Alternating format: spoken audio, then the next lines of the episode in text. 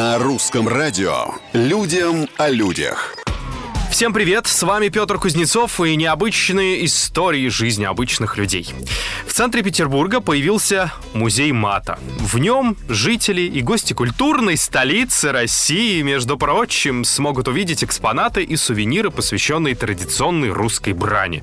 Впрочем, в Комитете по культуре города уже сообщили, что владельцы не согласовали открытие выставки, так как это вообще не музей, а частное заведение.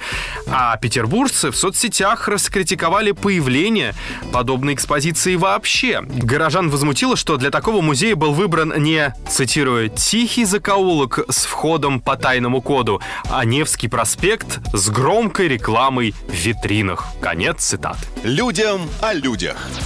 Если учитель не смог прийти на последний звонок, то последний звонок придет к учителю. Так решили выпускники одной из школ в Горно-Алтайске и сразу после торжественной линейки отправились в роддом к своему педагогу, который на днях стала мамой. Ребята хотели поздравить своего классного руководителя. Сначала через окно они вручили ей букет цветов, а затем станцевали вальс прямо под окнами палаты.